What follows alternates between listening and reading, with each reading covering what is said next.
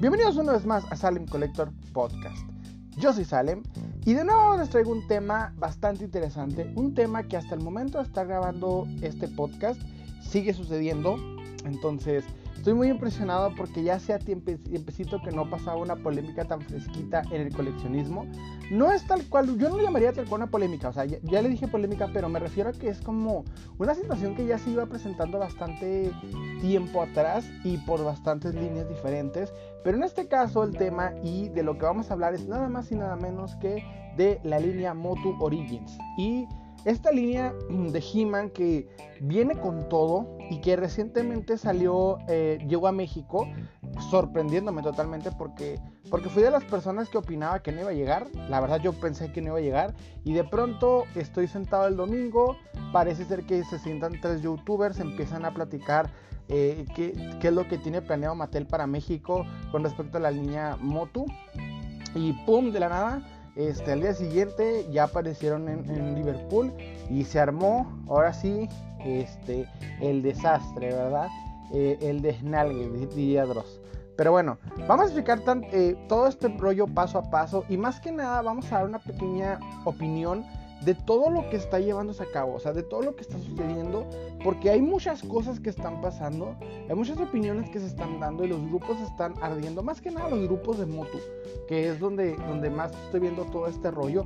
Y pues, ¿qué, ¿por qué no? Pues empezamos a, a platicar eh, qué es Motu. Bueno, la línea Motu es un abreviado de Master of the Universe, ¿ok?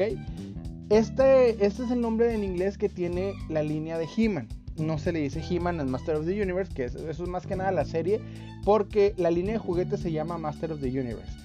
Y entonces los coleccionistas le abreviaron, más que nada esto viene de Estados Unidos, porque en Estados Unidos es muy común abreviar las cosas, entonces se le abrevió M-O-T-U, que es Master of the Universe, y pues ya juntos se dice MOTU.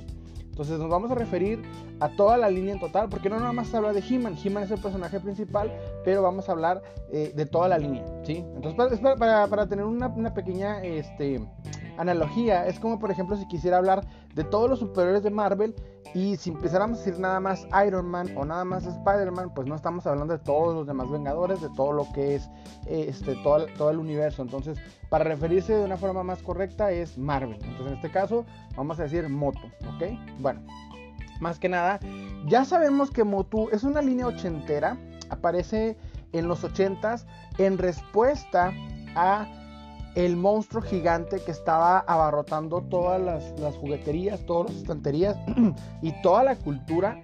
Y estamos hablando de Star Wars. O sea, aparece Star Wars eh, hecho por esta pequeñita, eh, vamos a decir, esta pequeñita empresa, ¿verdad? Que se llama Kenner. En aquel tiempo Kenner era, era, estaba en un tercer piso y de la nada llega un sujeto extraño con lentes, con una idea maravillosa que no dudaron en hacerlo, lo llevaron a cabo y ¡pum! Star Wars, antes de llegar al cine, llegó a las estanterías de juguetes sin saber las niños que estaban comprando hasta que pues como a los meses, al año aproximadamente, ¡pum! aparece Star Wars y se vuelve obviamente el, el boom que conocemos, el monstruo gigante de la cultura popular. Y pues obviamente Mattel, que para acabarla ya había este ya no sabían qué hacer, ya no sabían cómo competir con, esta, con este monstruo que estaba llevándose todo el mercado. Se les ocurre entre cinco sujetos la idea de crear un, eh, juguete que pudiese competir con, Star Wars. Y aparece He-Man, ¿ok? Entonces He-Man se le ocurre a un sujeto, ¿verdad? Dice, ok, eh, pues quiero algo que sea grandote, que sea eh, macho, que sea poderoso, que sea fuerte. O sea, que estamos hablando de los 80, ¿eh? este es el concepto que se tenía. Entonces el sujeto agarra una especie de, muñeco, lo customiza, le pone este como sombrero barbárico, bueno, un sombrero casco barbárico, un hacha, este, una armadura y lo llama He-Man y lo lleva a, los este a los laboratorios de Mattel ahí a, las este, donde se planean lo, lo, que van a hacer y pues obviamente les encanta a todos y empiezan a hacer un revoltijo varias personas entran y crean el concepto de He-Man como lo conocemos ¿ok? Entonces, hay varios, hay varios sujetos en el proceso, se crea He-Man. Después de esto, se empieza a vender Y antes de venderse se les ocurre la idea de decir, oye, pero pues cuál es su historia, ¿no? Entonces crean unos pequeños cómics que de hecho si tú te fijas en las figuras antiguas de, de He-Man, las, las ochenteras, y de hecho ahorita las nuevas Origins traen también esto, traen unos cómics con la historia de, de, no tanto de cada personaje, sino la historia de lo, que, de lo que son, ¿verdad? De lo que es Master of the Universe. Muy diferente y totalmente este, eh, eh, alejada de la historia de Filmation, de la, la animación de Filmation. Pasa el tiempo hasta que se les ocurre la idea de, ¿por qué no? Pues ahora sí, eh, pues si vemos que Star Wars está apoyado por las películas, o sea, los niños compran a Luke Skywalker, compran a Arturito, compran a... Ah, yo Arturito adrede, yo sé que es Artur, eh, Artu, pero yo digo Arturito, igual que todos los mexicanos supongo.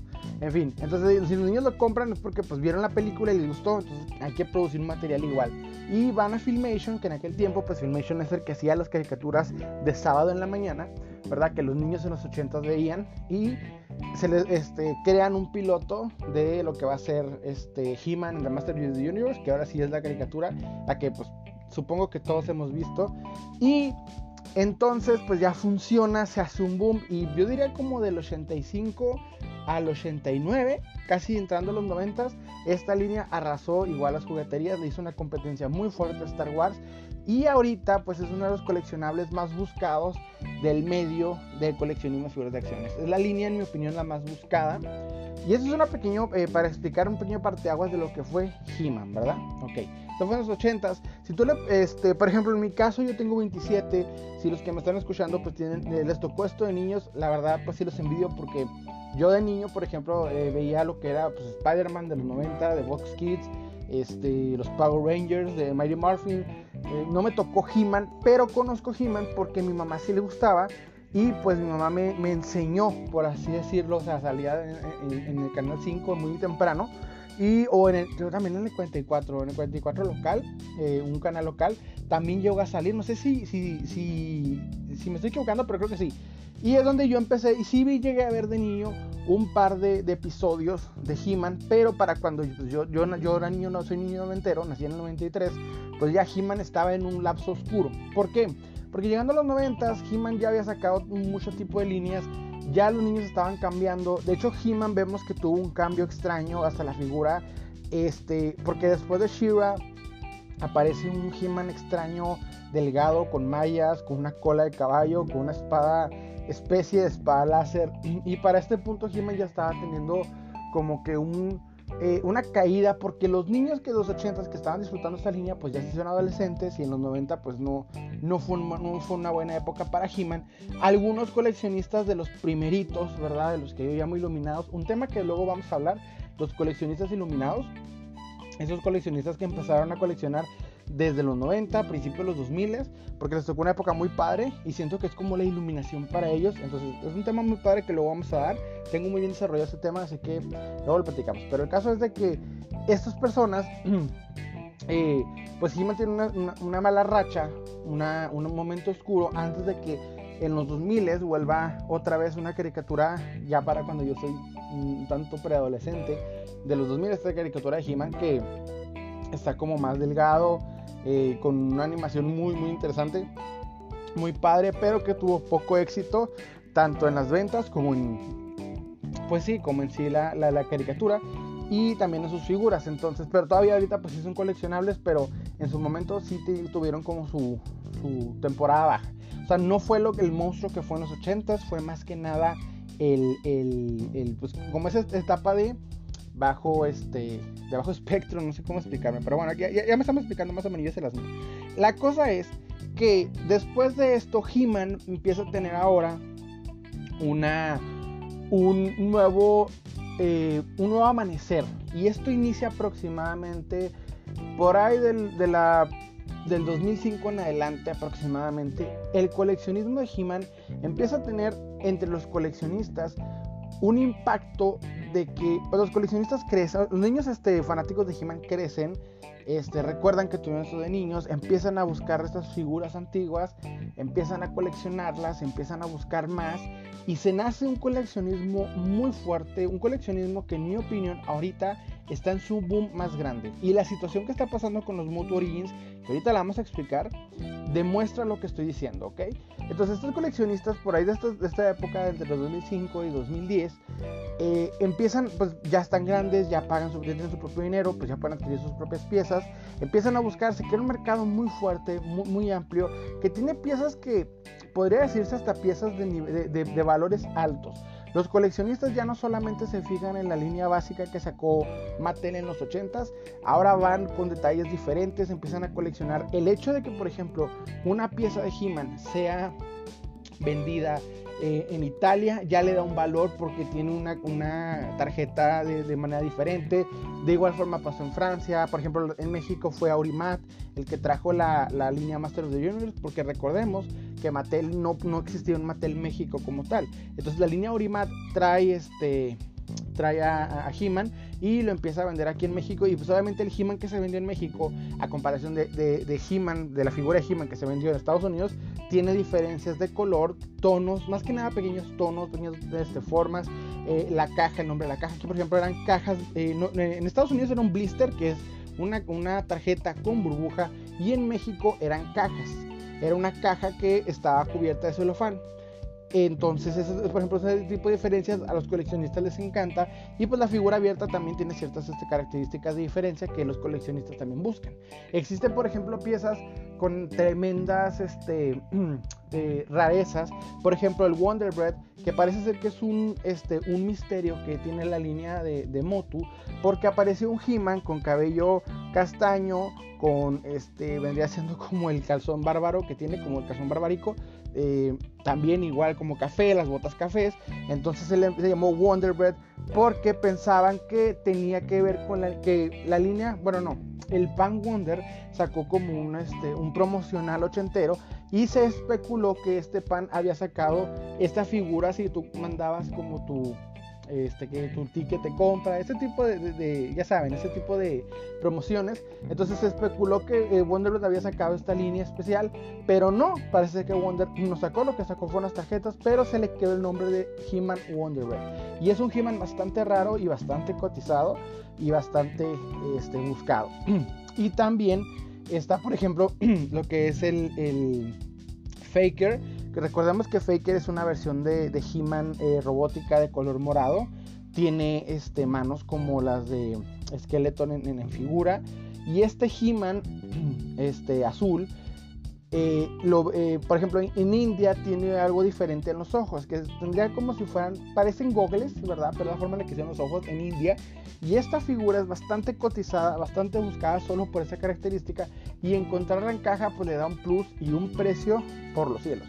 Entonces, entendamos que He-Man no solamente. estos dos casos fueron nada más para, explicar qué tan interesante es la línea de Motu en, cuanto al coleccionismo. Porque hay coleccionistas que buscan no solamente que sean estos detalles diferentes, eh, no solamente las figuras comunes, sino buscan estos detalles diferentes, estas este, cosas que les llaman la atención, estas diferencias que nunca pues supieron que existían, estas rarezas, misterios, etc.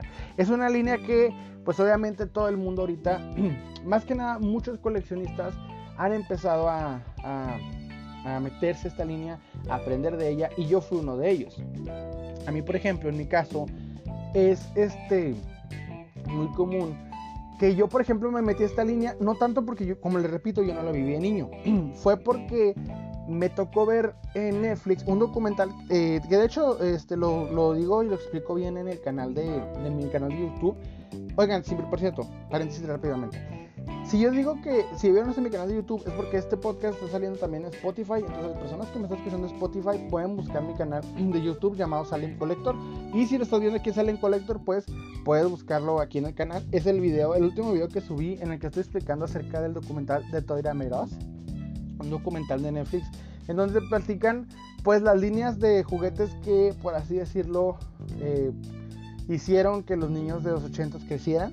Entonces esta línea, el segundo capítulo de este programa es eh, He-Man, muy muy completo. Sé que los expertos en He-Man me podrán decir que tal vez le falta detalle, no sé, cualquier cosa que sepan porque los expertos de He-Man siempre creen que lo saben todo, pero en mi opinión está muy completo el documental, fue lo que me hizo iniciar en este coleccionismo, esa maravilla que tuvo de, esa oda al coleccionismo que me da, y es por eso que yo colecciono eh, Motu, y más que nada solamente, únicamente eh, He-Man y Skeletor son mis dos personajes que yo más, este, que únicamente colecciono. Los demás personajes, que Tila, que Shira, que, este, eh, no sé, Man Beastman y todo ese tipo de personajes, no, los colecciono. Más que nada únicamente entre He-Man y Skeletor, porque es lo que a mí más me gusta y pues siento que es una excelente parte del personaje. En fin, entonces, ¿qué está sucediendo ahorita con la polémica? ¿Okay? ¿Qué es esta polémica que está sucediendo? Eh, recientemente eh, parece ser que Mattel, yo diría hace unos dos días, eh, en el momento que estoy grabando este podcast, aparece Mattel con un especial. Ya se estaba especulando esta situación, ¿verdad? Con un, este, un espectacular que decía El poder regresa fue algo misterioso para los, nosotros. Estaba viendo yo en los grupos de, coleccionismo que estaban preguntando, oigan, ¿esto qué es? ¿Qué significa? Yo pensaba que cuando, vi, cuando ese promocional decía, no, pues se me hace que van a traer, porque ya hay rumores muy fuertes de una serie de Netflix de, de He-Man, ¿verdad? Netflix ahorita está moviendo para hacer una serie de He-Man. Y estaba viendo, creo que ya había visto también el, el banner y varias cosas sobre la serie de He-Man. Pensé yo que era esa situación, pero no. Entonces al día siguiente, este, por ahí el domingo pasado, aparecen un especial con tres youtubers que desconozco sus, eh, personajes, sus videos, lo que sea que hagan, no sé quiénes sean, sé que son famosos porque lo repitieron varias ocasiones, ni siquiera vi el en vivo, pero entonces estos tres coleccionistas, no, bueno, youtubers no son coleccionistas, no sé quién sabe, aparecen con un en vivo explicando lo que Mattel tiene planeado y al día siguiente anuncian que ya están en Liverpool, México. Que ya estos Moto Origins este, puedes adquirirlos por tan solo 299 pesos. De veras, Mattel, patrocíname, te estoy regalando aquí el anuncio. no, no es cierto, pero la cosa es que estos, eh, estas piezas traen una polémica muy grande porque, miren, hace mucho, este, desde hace mucho tiempo, como les vine diciendo, He-Man es una línea de, este, de, figuras muy buscada. Es en mi opinión la más buscada. Lo digo como vendedor, como coleccionista. A mí en cuanto me sale una pieza de Motu eh, este, y la anuncio, no me dura ni media hora, media hora y se vende. Entonces, es una línea que, que lo digo sin pelos en la lengua, es la línea más vendida que, que a mí como coleccionista me ha tocado más en estos tiempos. He ganado muy buen dinero con piezas muy padres. Me ha costado mucho dinero también las que yo tengo. Y son piezas que ahorita están muy buscadas. La línea Super 7 trató de traer a la venta esta línea, así revivirla, ¿verdad? Y ni siquiera me tocó verlas, o sea, no me tocó verlas ni colgadas ni nada, simplemente las vi en reventa en, en 1500 pesos. Trató esta línea Super 7 de traerlas así como se vendieron en los 80s, pero con un estilo un poquito más de la, este, de la serie. Y ¡puf! Voló. O sea, no duraron nada y ya estaban súper mega revendidas. Entonces, desde que salen a Estados Unidos hace aproximadamente dos meses, se empieza la pelea en los grupos porque hay personas que las estaban vendiendo en, igual en 1200, por ejemplo, un, un sencillo en 1200 pesos, siendo que en los Walmarts que se vendían estaban en 15 dólares. Entonces, los, los que están, los coleccionistas y muchas personas eh, fanáticas de Motu, que no los llamaría coleccionistas, simplemente se llamaría fanáticos de Motu, este, empezaron a hacer berrinche porque decían, es que cómo es posible que si está en 15 dólares me lo quieras vender en 1800 pesos. Y aquí es donde yo, por ejemplo, opinaba, pues sí tendría sentido pero tal y como lo dije en el tema de revendedores, el primer podcast que saqué en este canal lo pueden encontrar, pues si fuera por ejemplo en un Walmart de tu zona, sí, pero pues es en otro Walmart de otro, de otro país, entonces yo creo que pues como que ahí tiene cierta ventaja y pues tú como coleccionista sabes si lo quieres adquirir o no. O sea, no me iría tan recio encontrar una persona que te está revendiendo cuando te vendiendo una pieza de otro país, de algo que tú no puedes acceder. La cosa se fue más recio cuando empezaron muchos como, no, va a llegar a México y va a llegar y empezaron a especular, especular, especular, a decir que, que iba a llegar, que era seguro y yo personalmente fui de los que opinó que no. ¿Por qué? Miren, yo moví con frontera, ¿verdad? Y me toca mucho ver piezas muy padres que solo llegan a Estados Unidos a la venta eh, abierta, o sea, Walmart, tú llegas a Walmart, compras esta pieza, este, sale un sinfín de piezas a precios muy, muy padres y que en México ni siquiera llegan a pasar, ¿verdad? Entonces, yo lo he visto miles de veces, tengo muchas piezas que lo demuestran y me toca verlo muy seguido. Y es muy molesto porque, porque por ejemplo, yo antes de poder cruzar a Estados Unidos, porque si yo duré como 8 años sin poder cruzar, pues me tocó ver las piezas nomás pasar por encima de mí. O sea, ni siquiera me tocó verlas, este, eh, tocar una pieza, bueno, eh, comprarla porque los revendedores se iban recio. Y ahorita que puedo cruzar, que puedo adquirir las piezas, pues lo digo de veras, o sea, hay muchas piezas que pasan en Estados Unidos y que en México no. Y yo de veras estaba seguro que no iban a llegar. Pero no me imaginé que Mattel tenía unas bajo la manga tras perder la licencia de, de, este, de, de DC, una licencia muy muy fuerte y que la gana McFarlane, pues Mattel la da con todo y dice, bueno, pues tengo la de He-Man, vamos a darla con todo. Y en eso la traen a México y me impresiona porque ya se veía eh, venir este rollo. Yo sí varias ocasiones dije, pues espero que llegue, pero la verdad no creo me dejaron la boca cerrada, cruzaron, llegaron las piezas y llegaron a 199 pesos, que fue lo que más me impresionó, porque por ejemplo, eh, fui a Liverpool recientemente justo, justamente a buscar una pieza que ando buscando de, Origins, la Scarecrow, como todos, y me di cuenta, por ejemplo, que están vendiendo los multiverse de 20 dólares en 700 pesos. Entonces me di cuenta que también los Legends igual, o sea, 700 pesos. Que un Legends de, de, 20, de 30 dólares, 35, te lo vienen a torrar aquí en 1300 pesos. Entonces yo dije, bueno, si cruzan no van a, no van a costar baratas. Y yo, sorpresa, pues Mattel hizo su, lo que, su tarea, hizo las cosas bien y te las traen 299 pesos. Entonces, pues obviamente una pieza, un he por 300 pesos, ya ahorita es una ganga. Y encontrarlo en caja, perfecto, o sea, nuevecito, pues obviamente los coleccionistas se volvieron locos, ¿verdad? Entonces, ya que muchos, por ejemplo, ya lo habían comprado en la reventa, pues que pues ya se la sabían que posiblemente no iba a llegar, pues Mattel cerró la boca a todos. Y sucedió que el día de ayer, ayer, exactamente, eh, una vez grabo este podcast, el día anterior, me tocó ver el celular, este, todas las notificaciones eran acerca de lo mismo. Todas las notificaciones eran de que estaban las personas comprando cajas enteras, ¿verdad? Adquirían las cajas, las estaban pagando todos agarraron uno de cada pieza. No, o sea, se fueron recio. Mínimo están gastando entre 5 mil a 6 mil pesos. De, de, de, me tocó ver personas que decían, no abren, aquí estamos esperando a que abran las puertas. Y entraron así como si fuera Black Friday en Estados Unidos. Literal, entraron así, empezaron a cazarlo todo. Todo esto en este, Ciudad de México, porque aquí, por ejemplo, en Ciudad Juárez no ha llegado nada. Hasta ahorita, ¿verdad? Hasta ahorita. Este pedo está este rollo es un pedo, perdón. Este rollo está este, aquí eh, eh, muy, muy atrasado y en Estados Unidos, pues, perdón, en, México pues ya se salieron la venta. Entonces lo que, me, lo que me llamó mucho la atención, ok, fue que dije, pues qué padre, ¿no? O sea, pues claro, si tú eres fanático de moto, coleccionista de moto y te llega esta línea al precio de 300 pesos, pues vas y la casas en ese momento, o sea, es un precio excelente. Y sucedió lo que yo ya sabía que iba a suceder, porque no es que yo sea experto o yo sea lo más fregón de todo. Señores, yo aquí no vengo a decirles que yo soy más que nadie. No, yo vengo aquí a platicar lo que es. Y yo ya sabía que una vez que llegaras iba a haber una cantidad de hate, de problemas, de polémicas, porque yo sabía que iban a llegar los revendedores.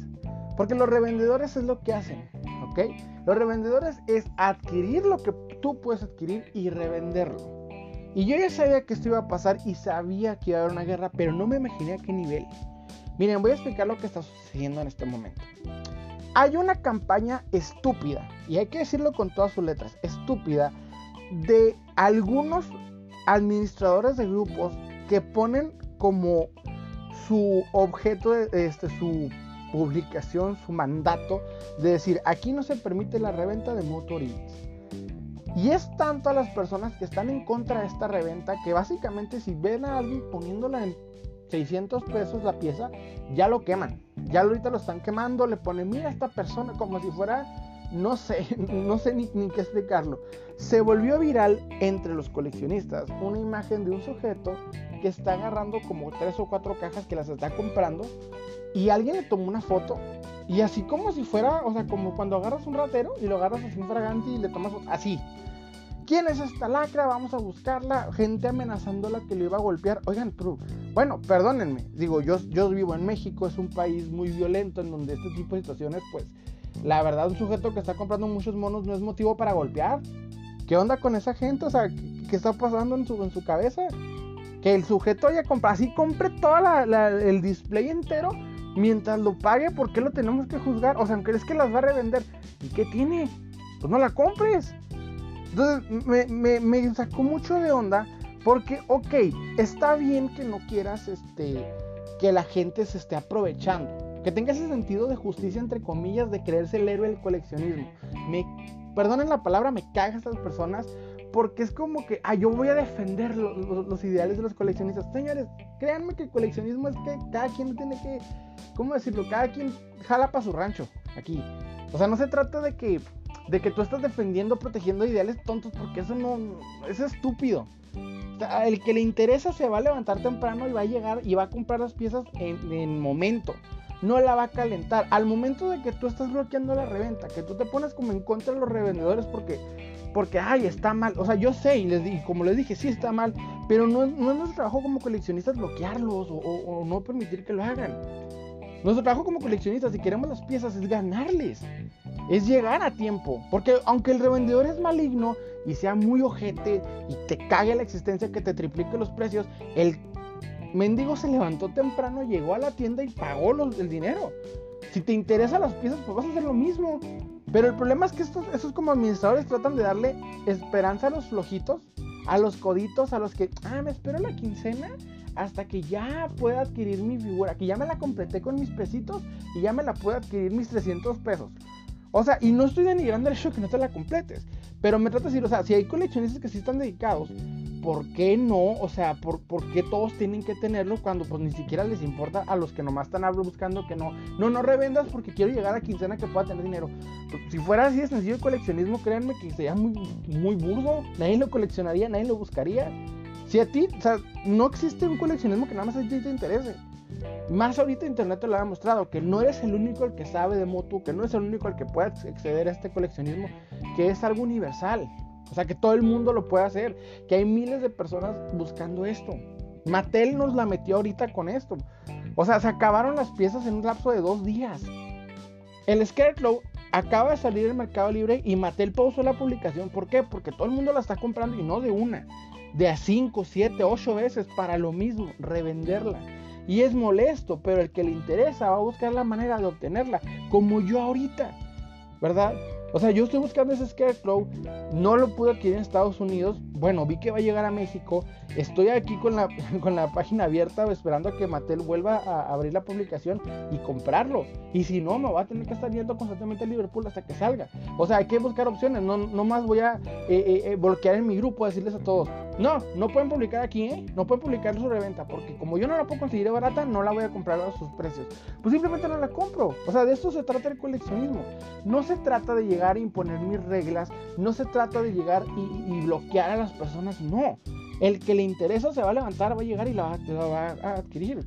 No se trata de tener todo facilito. No se trata de cazar como si fuera una cacería de brujas. Es molesto ver una pieza cara, lo sé, soy coleccionista y también me molesta. Eh, esto lo he visto miles de veces, lo he vivido, ¿verdad? Hay muchos este, vendedores locales de mi, de mi ciudad que venden a precios estúpidos y la palabra estúpida me queda corto. Entonces, simple y sencillamente no voy y les digo, oigan, oye, vendes muy caro, ¿eh? Pues no, me voy a otro, otro lugar a donde pueda adquirir la pieza a un mejor precio, ¿verdad? Porque si yo soy buen coleccionista, si ya sé en dónde puedo adquirir buenas piezas, pues simple y sencillamente las quiero. Para, para, para poder entender todo este rollo es simple, o sea, la polémica se está dando porque las personas no quieren que nadie revenda, que todos puedan adquirir 300 pesos. Y eso es algo muy utópico. Pero hay varios puntos que hay que notar, como el hecho de que no todos tenemos Liverpool en las, en las ciudades. A mí me tocó vivir una que sí, y mínimo es lo único que tenía que tener, porque esta ciudad estaba muy, muy fregada. O sea, pero hay muchos lugares en los que no hay Liverpool, en los que no hay una facilidad. No todos vivimos en el DF y no todos podemos adquirir la pieza rápidamente. La reventa no siempre es mala cuando es justa. O sea, si te están vendiendo unos 150 o 200 pesos extra, no tiene de malo. Tiene de malo cuando te están triplicando, cuadruplicando el valor y pues ni siquiera la pieza vale tanto. Bueno, eso fue todo por mi parte. Espero que les haya gustado. Los invito a darle like, suscribirse. Este, chequen en la, descripción. Tengo, tenemos aquí información del grupo, de la página de Oficial Salmon Collector, la página Salmon Shop y pues también nuestro canal hermano Crea TV. Este, les ha hablado Salem. Eh, muchas gracias por escucharme una vez más, por escuchar mis este, desventuras, bueno, más que nada mis quejas, es una queja. Y pues, este, hasta luego.